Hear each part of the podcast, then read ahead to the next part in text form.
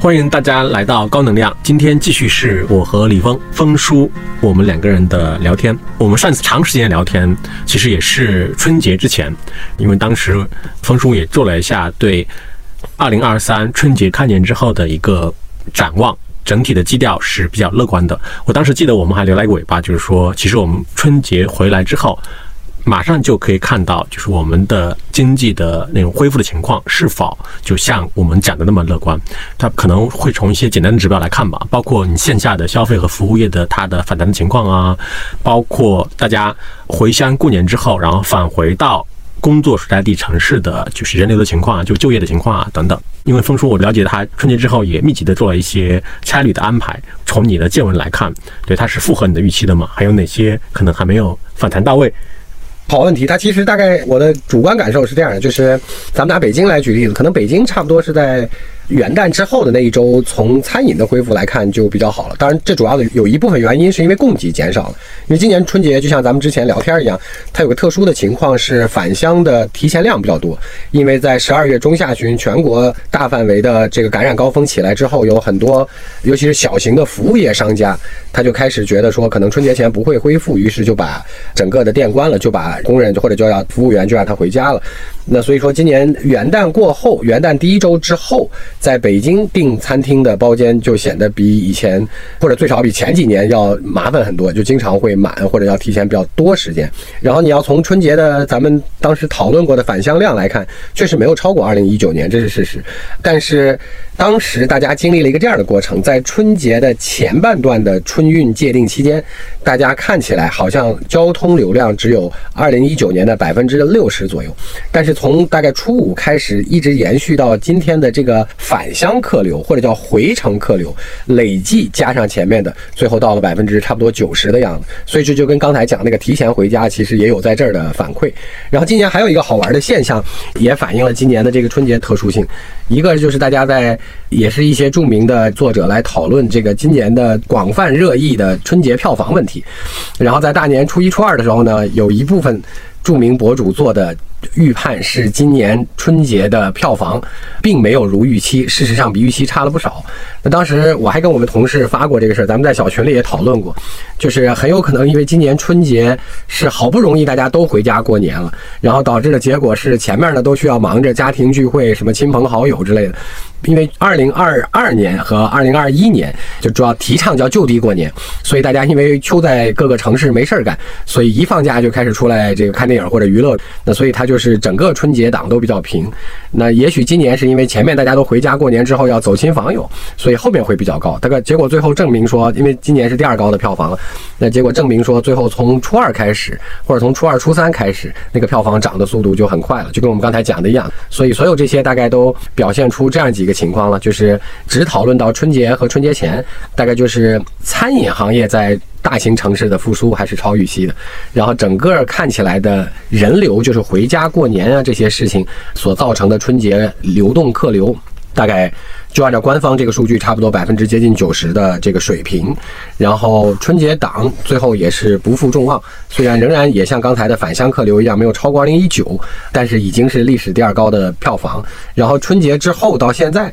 那咱们身在北京最体会最深的就是堵车堵得简直是一塌糊涂，尤其最近这一周多，看起来这个大城市的商旅的繁忙程度还是恢复的速度非常快。那这大概是我能够感同身受观察到的一些这个现象。我不知道李强，你觉得大概整个过去的一月份到现在的二月中，大概是个什么水平？对，因为我春节应该初五之后，我还是比较密集的去了几个城市嘛，包括上海、长沙、长春。来上海的时候，因为见到一些包括餐厅的老板啊，呃，就是上海长沙餐厅的老板啊，一些消费公司的 CEO，我也会问他们，就是恢复的怎么样？基本上大家会认为，就是有两个意外吧，就一个意外是他们没有预计到说在春节期间就人流量那么大。哦，对，尤其是长沙，就是人流量非常非常大，就是这是没有预料到的。因为在放开之后，因为有段时间，就是很多人会比较悲观，是会对会认为说春节可能会带来新的一波那感染高峰嘛？对，结果没有想到说，就春节，因为可能我们的整个速度过于快，然后春节期间几乎所有人都恢复了正常的出行啊、消费啊这样。对，这个是一个没有预料到。另外一个是，就是他们的整个的业务来看的话，就他们基本上大家也会反映说，可能。也是恢复到在最高峰时期的百分之七十到八十左右吧，因为。有一些受到影响是什么原因呢？就是因为他们的很多员工同事也是因为那个春节营业高峰过了之后要有一个那个假期休息哦调休，类似于调休那样，然后返乡过年，然后没有能够及时的返回到工作岗位，对可能这个也是有一些影响。对，是这两点吧。对，对，我觉得其实它有几个有意思的地方哈。我们做过一些研究，在去年十二月底的时候，就是做研究什么呢？就是那个时候刚刚准备开始要全面放开的时候，让大家比较了一下几个国家，就是日本、美国、德国、印度和越南，大概看了这几个国家的从二零二一年的分别不一样了，大概二三四季度放开之后，他们各个行业和整体消费或相关经济恢复的状况。当然，这个有一个跟我们刚才大家感同身受的是相同的，就是都是餐饮业恢复的程度、速度和最后稳定恢复的水平都是最好的，在各个国家都是这样的。那当然，后面出现的差旅、文旅，就是我们叫旅游、娱乐、文化。飞机、航班等等这些行业呢不太一样，不太一样呢。我后来想了一下，就是刚才你讲到了非常重要和有意思的事情，这是在一月的时候，我跟我们同事们或者被投的 CEO 们讨论比较多的。就是中国的恢复可能可以借鉴其中的一部分，但最大的不一样就是你刚才讲的那个问题，因为大部分的国家，比如说日本是从二一年的夏季奥运会之前开始在慢慢放，那大家放的方法呢，尤其包括这些发达国家，就是日本呐、德国、美国，大家放的方法，不管是主动还是被迫的，都是一点点放的，就是。比如说从零放到零点三、零点五、零点六、零点八，然后最后到一，导致的结果是它中间是有控制的在放，所以它的那个恢复总会有一些波动和被打断的过程。就是不管是因为换了病毒又一波起来，还是重新调整政策，大概总有一些这样波动的过程。所以看起来那个恢复都是一个比较缓慢和上下波动的过程。大概中国最不同的是，我们放在了传染程度、病毒传播程度或者叫活跃性比较高的这个冬季，就适合这个感冒类病毒，或者说适合这样病毒传播的冬天。然后那个时间和速度又特别的快和短。那当然，其中大部分因为是通过大家所谓叫群体免疫或者叫自体免疫系统来得到的，所以呃，大家在讨论这个问题的时候，我就说中国比较特殊，十二月放的时候。在十二月中下旬，从资本市场、二级市场来看，一片悲观，因为没想到放完以后会比放之前更萧条。然后十二月底一月初之后，资本市场又开始叫重新对预期比较高，因为发现虽然特别萧条了一段时间在放开之后，但是恢复的速度从头到尾也只花了三到四周的时间就反弹到了一定程度，或者说就恢复到了一定程度。那当然从春节来看，可能恢复的程度比原来或各个国家呈现到的状况会更好一些。对，就是我们其实把整个过程急速的压缩了。这么讲，我就突然想起来，就是春节之前，就我跟英海去见那个西贝的老贾嘛，嗯，就他也会讲，宣布放开之后，其实当时他们也做了非常坏的打算，嗯，甚至就他自己要打电话，用自己的个人关系去筹集一些。资金要把钱准备厚一点，因为万一这个冲击波是延续很长时间的话，就是如当时很多悲观的言论预测那样，延续很长时间，比如春节再来一波，然后春节完之后可能要比较缓慢的过程的话，他需要提前做一些比较悲观的准备嘛。明白。结果没想到完全用不上，对，就是对，花了三周，是就是很快。然后包括春节期间，其实我们朋友圈都能看到嘛，就是很多朋友他比如他们去三亚、西双版纳，就吃不上饭，人山人海，人山人海。对对对。然后另外一个比较就是回应刚才峰叔讲那个，呃，他也比较好玩的地方，就是说春节期间。也有一朋友去日本，OK，然后他回来他会反馈，他说他他说日本人在街上戴口罩，他的严格程度要比中国要严格非常非常多哦。对，当然一方面是因为日本它本来就有这个习惯嘛，另一方面后来我查了一下，说其实日本到现在为止，它的新冠感染率也好像不到百分之五十哦，因为它没有达到群体免疫。对对对对，但是按照中国的比如说外媒报的数据，我们应该是在一月。差不多。前后就已经十一亿人感染了，对对，它是一个急速的压缩的过程，就是把整个的你的萧条跟反弹压压在一个非常短的时间线内，遭受反复冲击，应该会更不像日本、美国、德国那样，就是拉的那么长，加上有很多的干预和控制过程当中，对，可能会更像印度和越南。那今天我们还有两个话题可以就这个预期的问题先讨论完。那第一个话题呢，就是到底今年在原有的预期上会有什么所谓叫黑天鹅？那黑天鹅这个问题呢，今天看起来就像我们之前讨论过的，中国对自己的事情和发展策略还是比较有办法或者叫有安排的。那今天讲的黑天鹅，我们大多数讨论的都还是国际关系或者叫中国以外的因素引起的。无非是这样几种情况：第一个问题是跟中美有关的，第二个问题是跟国际关系含包括俄乌冲突有关的，当然第三个也许多多少少跟中国的这个台海有一点关系的。好，那提到这几个问题的时候呢，这里面都牵涉到了美国。那我们先来分析一下，当然这个分析是非常个性化的，就是只能作为一个角度来参考。那我们曾经讲过的这些内容呢，可以得到这样的一个结论：是美国对于限制中国，或者叫做影响和限制中国的发展，是有非常确定的目标和企图的。那在这个基础上，大家如果预期中美关系会转好，我想应该是很不容易的。所以它会持续保持对中国的这种所谓叫竞争策略。我觉得有意思的现象是几个问题。第一个问题是，去年中期选举完了之后，到今年的一月初，从现在的执政党和在野党，我们按照这么来分，或者民主党和共和党来看，民主党有了总统和参议院，共和党有众议院。好，那这就形成了一点点互相钳制。那这个互相钳制，再往后看可能会有什么结果呢？这是完全个人猜测，因为从现在开始。大家都需要去忙明年下半年的美国总统换届的大选。那在这个意义上来讲，大家都有这一年多的时间来争取筹码。虽然现在共和党和民主党各掌一院，但是他们共同的交集又都是中国，所以针对中国呢，可能会策略上变得更激进。那我的猜测呢，可能是这样的：如果你站在共和党的角度。当然，民主党也是一样。我们全且把民主党叫做执政党好了，因为毕竟他现在有总统和议院。那民主党呢，更希望用大家都共识的东西来为自己得到更多的政治积分。那所以说，中国肯定是在这个共识里边的。那在这种情况下呢，如果我得的分太多或者太高，简单来讲，就是折腾中国或者影响中国的发展这件事儿上，我得分太高，那我猜共和党，我们全且把它叫做在野党，这个共和党呢，反而就会想办法不让你得那么高分。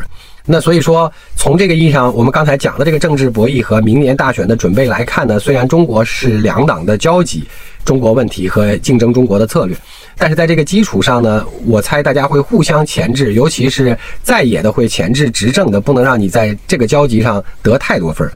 呃，那在这个意义上来讲，如果你问我，呃，我只能猜测说，更大的可能性是叫各种各样的小手段、小问题、小矛盾会层出不穷。但是会不会比一八到一九年的科技战和贸易战，或者会不会比过去一年当中挑起的这些相对比较极端的冲突，不管是俄乌也好，还是窜访台湾也好，会不会？更激进，我猜可能不一定会更激进了，因为任何一方在这个上面更激进，他理论上就有可能得到更多的政治筹码，为了明年的大选。那既然大家是相对三个位置是分开成两个党的，那另外一边就会钳制，不能让你在这个事儿上得太高的分数。那我觉得同理呢，大概也许，呃，相同的问题了，就是比如说俄乌这几天，这个俄罗斯表现出要谈判了，那我们不去猜测这个战争当中各自的竞争状况，我们也只是用刚才的。就是因为美国在这个其中的牵涉和干扰还是比较多的。那我们以刚才的话题来论呢，这个俄乌冲突当中竞争俄罗斯，或者叫做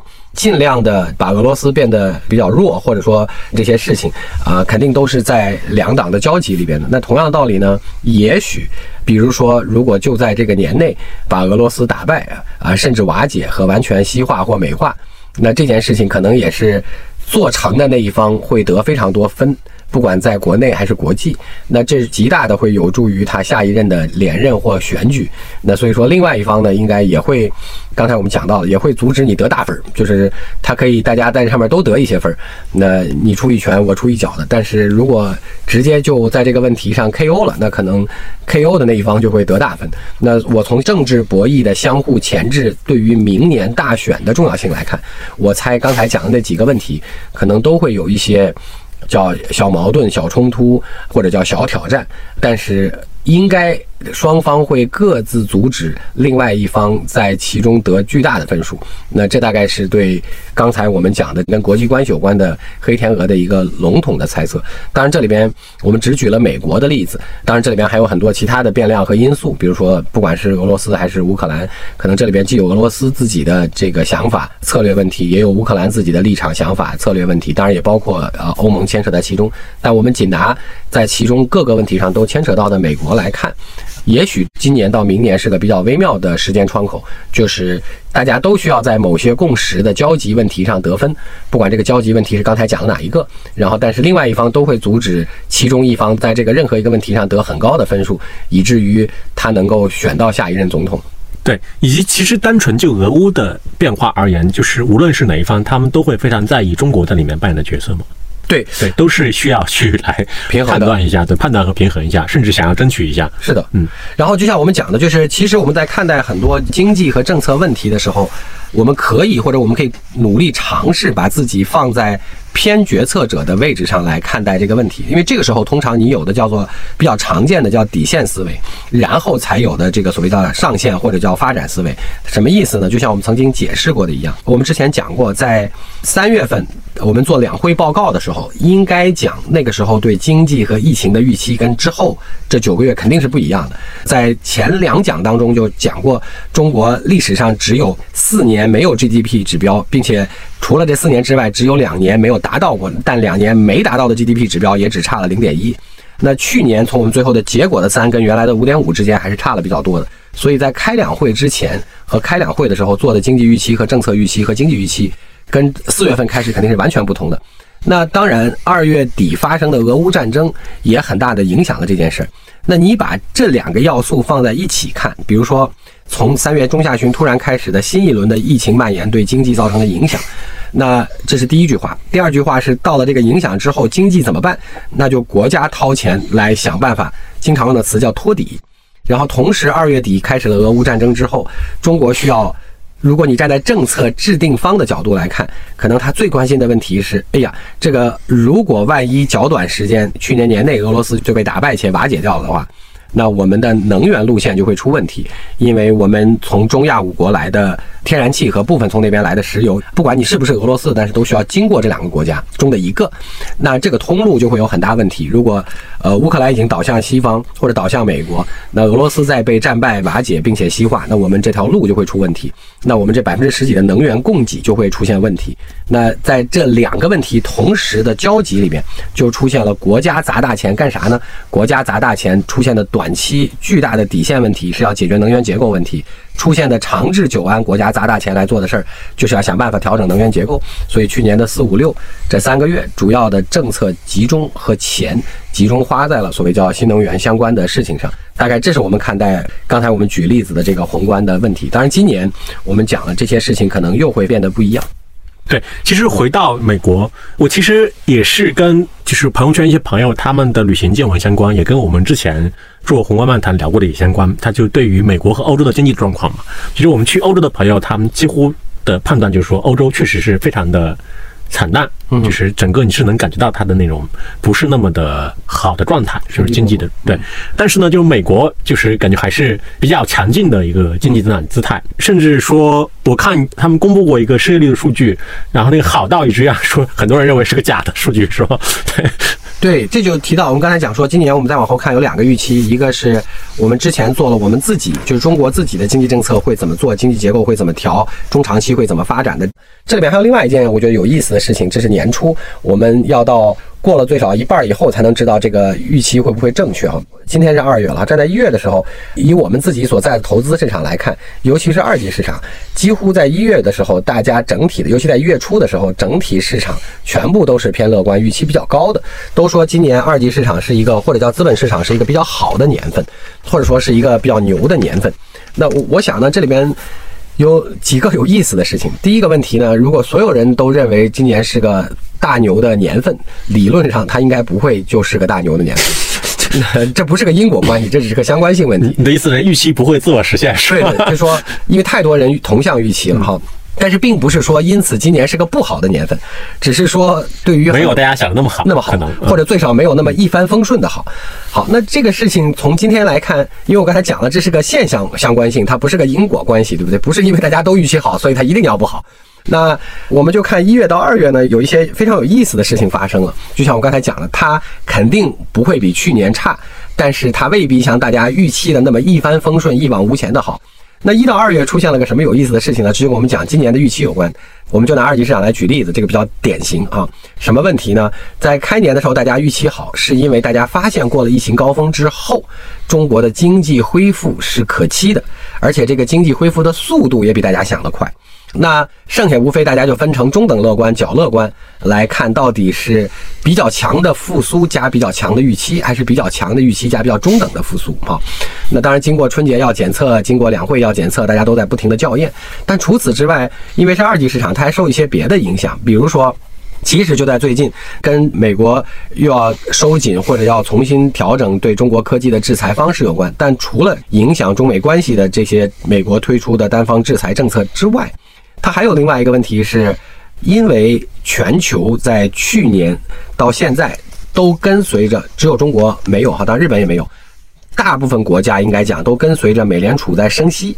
因为大家的压力都比较大，因为美联储一升息之后，由于美元和美债本来就是最强势的资产和货币，所以当它升息以后，如果你不升息，那原来在你境内的非常多的钱和投资，大家就会转向美国去进行美元或美债的投资或购买，那所以大家就都跟着升息。升息这件事呢，我们从广义上来看，我们把它理解为减少印钱好了。这件事情为什么会有波动性的影响呢？在去年底到今年初的时候，因为大家预期美联储的升息节奏会减缓，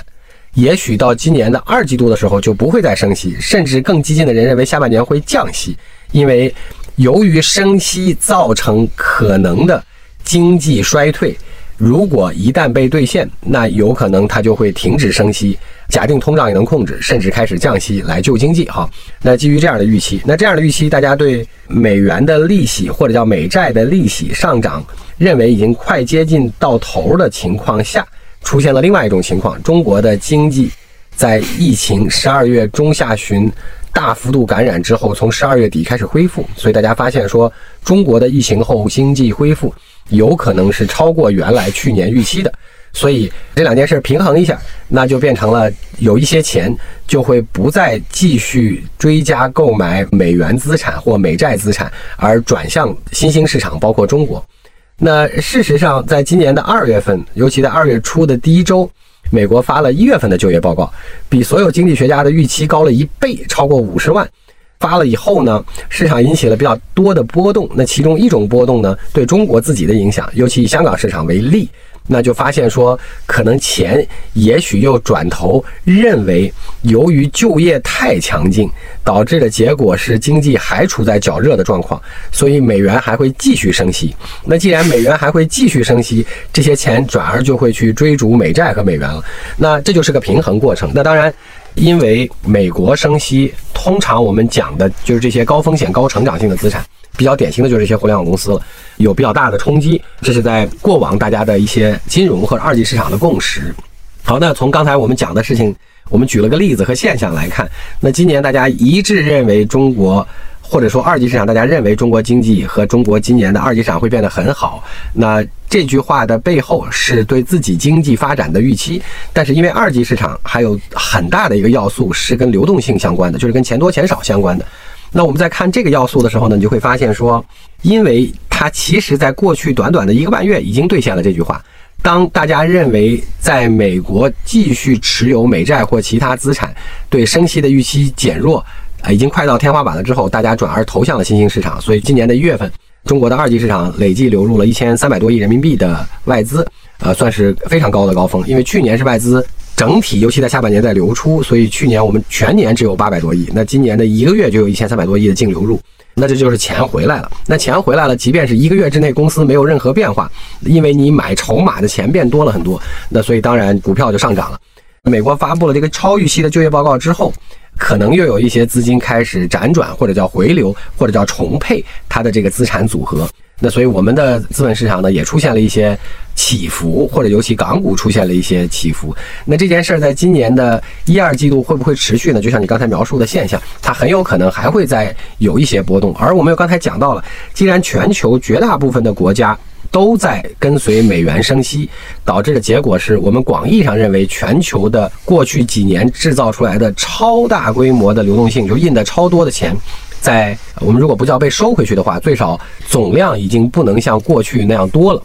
那在总量不多的情况下，各个国家又都还需要振兴经济，大家都需要吸引更多的钱。那这个时候就出现了说这些钱往哪儿跑的问题了。那如果说就像我们讲的，美国经济又热，同时它还在较快速的升息预期和通道当中，那很多的钱也许就会回配到美国。当然，这其实也是美国最希望达到的事情，就是在它之前两年需要拯救或者需要拉回疫情经济的时候，是自己印了大规模的钱。那这个时候造成的通胀之后，我在升息收回很多流动性。包括联储在缩表的过程当中，它需要全球的钱到它那儿去补充这些它自己抽回来的钱，或者我们叫自己收回来的钱。那当然，中国也需要这部分钱，因为中国在今年有另外的一个，刚才我们讲从预期上不容易像大家讲的一帆风顺的一往无前的另外一个原因呢，是因为我们今天出现有一点点叫利率倒挂，因为十年期的中国国债和十年期的美国国债，现在美国国债的收益率啊，票面已经比中国高了接近百分之一，不到百分之一。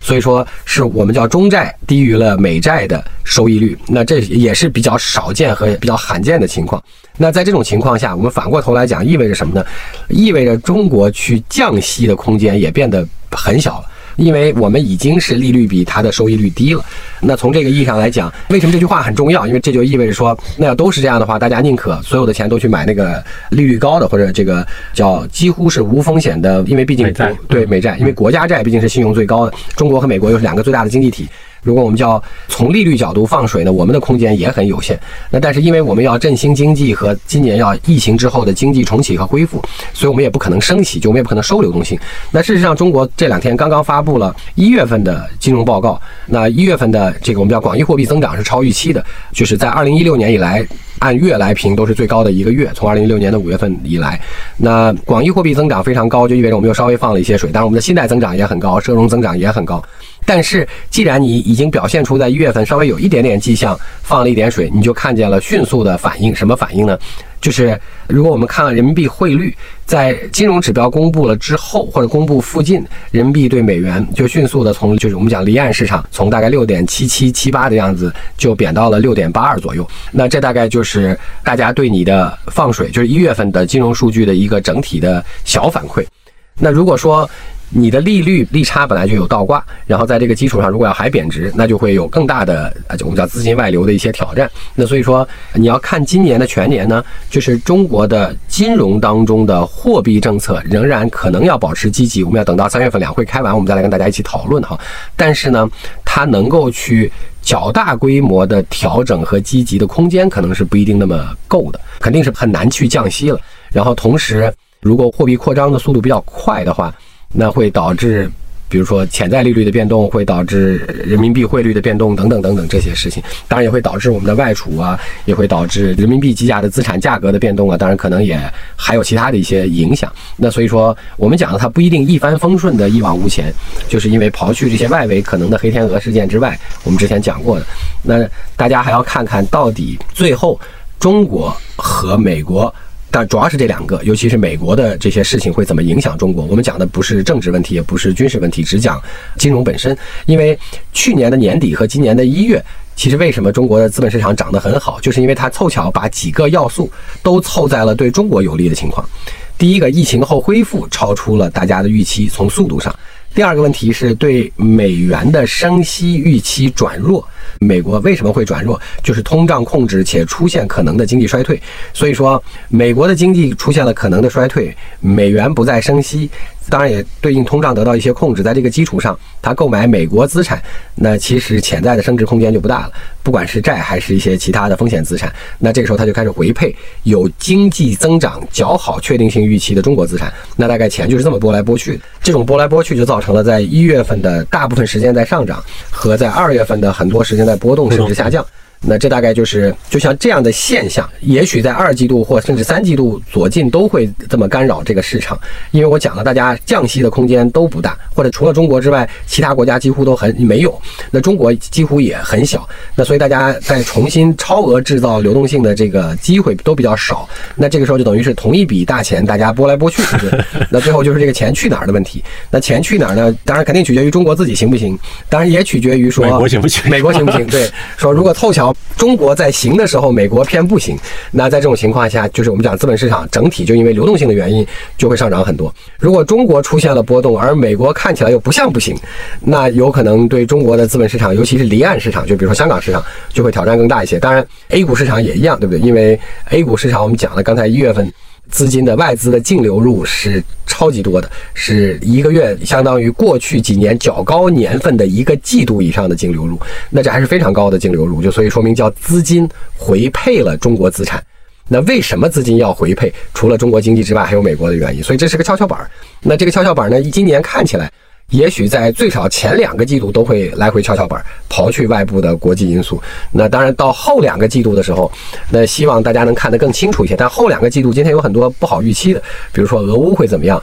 欧盟会怎么样，然后当然也包括如果跷跷板翘到了中国有利之后，中国的经济增长政策的长期性或可持续性，当然也包括了美国是不是会重启货币政策，就是重新进入印钱周期，对不对？这些事情都是要到也许后半年才能看见的，但是前半年可能就是。刚才我们讲的这类跷跷板，就是中国和美国之间。所以你讲回来看，今年我们虽然讲完了预期，它仍然有很有意思的一些不确定的命题。黑天鹅是一条线，我们刚才讲了，也许呢不会太差。然后同时，中美在全球资金的资产配置过程当中。大家都是在跷跷板的某一个位置上，那就取决于不会一帆风顺的，它往一头高一头低就始终这么走了。大概今年可能还会有的变量就是这样。但回过头我们开始那个话题呢，就是年初的时候，大家的预期都太一致的好了，因为大家的预期对二级市场都是太一致的好呢，所以也许二级市场不一定会像大家想的那么一帆风顺的好。嗯，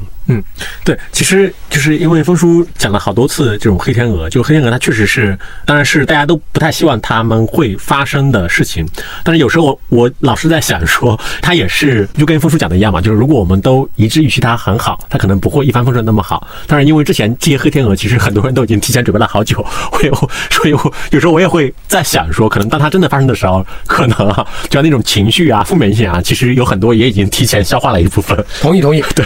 这个是最近两天正好有个另外一个朋友跟我讨论这个问题。我说，如果它是同类问题，因为我们在上两次讲过的最重要的一个话题就是政策制定是左边叫政策空间，右边的政策压力。那为什么二零二一年的时候，其实虽然也有疫情，也有中美的贸易战问题或者科技战，但仍然有点政策空间，就是因为它如果是个同类事件。